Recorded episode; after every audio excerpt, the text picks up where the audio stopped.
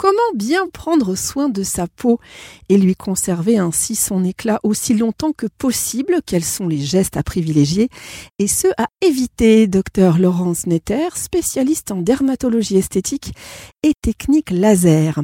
Nous ne sommes pas tous égaux face à un coup de soleil. Alors comment cela se fait-il, docteur, que certains vont s'exposer sans problème et d'autres vont brûler en cinq minutes? Oui, notre tolérance vis-à-vis du soleil dépend de ce que l'on appelle le phototype ce phototype, eh il est déterminé par notre réaction au soleil, par la couleur de notre peau, de nos cheveux et de nos yeux. Il en existe six, classés de 1 à 6, plus un phototype 0 réservé à l'albinos qui n'a aucune protection. Par exemple, le phototype 1 est attribué aux peaux qui ne bronzent jamais et attrapent toujours des coups de soleil. La peau est très claire avec des taches de rousseur, les cheveux sont blonds ou roux c'est une peau que l'on doit protéger. Jusqu'au phototype 6, qui est réservé aux peaux noires, qui n'attrape jamais de coups de soleil, avec quatre intermédiaires entre ces deux types extrêmes. Ce phototype, il est génétiquement déterminé et il dépend de la concentration et du type de la mélanine. Cette mélanine, c'est le pigment produit par les cellules qu'on appelle les mélanocytes. Sous l'effet du soleil, ces cellules vont secréter donc de la mélanine qui va se mettre comme un petit capuchon au-dessus de nos cellules pour les protéger. Elle est donc en partie responsable du bronzage et on peut rajouter qu'il existe des mélanines de différentes pigmentations. Le mélanine qui est un pigment noir ou brun foncé qui est très protecteur et la phéomélanine qui est rouge ou clair qui est le pigment des roux qui protège très mal.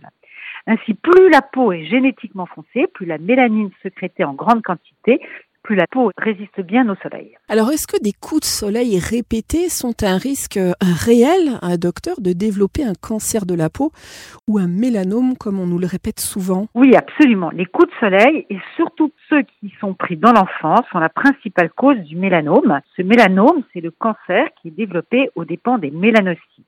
C'est un cancer qui est grave, sans dépistage précoce, il donne des métastases à distance. À l'opposé des carcinomes, sont surtout dus à l'exposition chronique au soleil. C'est surtout les femmes sur le visage et le décolleté qui présentent ces petits cancers qui sont beaucoup, beaucoup moins graves que le fameux mélanome. Alors on nous conseille euh, souvent de nous démaquiller matin et soir, euh, même pour les femmes qui ne se maquillent pas. Alors un bon démaquillage, c'est vraiment important pour conserver une belle peau, docteur Netter Oui, c'est primordial. En fait, on ne devrait pas parler de démaquillage, mais on devrait dire le nettoyage. Il est indispensable pour nettoyer sa peau enlever les impuretés, les cellules mortes, la poussière, les bactéries, les particules fines. Il est indispensable chez les hommes également. La nuit, c'est le moment où la peau se répare et où les cellules ont un rythme important de multiplication. Donc se laver le soir, ça permet de bien réparer sa peau des agressions de la journée. Par contre, le matin, un nettoyage plus rapide peut être largement suffisant. L'étape du nettoyage de la peau est importante, que vous soyez maquillé ou pas. D'ailleurs, messieurs, rien ne vous empêche de faire de même. Après tout, la pollution n'épargne personne. Si vous utilisez un lait démaquillant, ne le mettez pas directement sur un coton pour frotter votre peau avec. Utilisez le lait à même la peau avec des doigts propres et massez en mouvement circulaire pour bien désincruster les impuretés.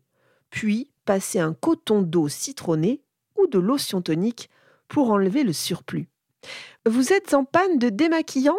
Pas de panique. Ouvrez le réfrigérateur.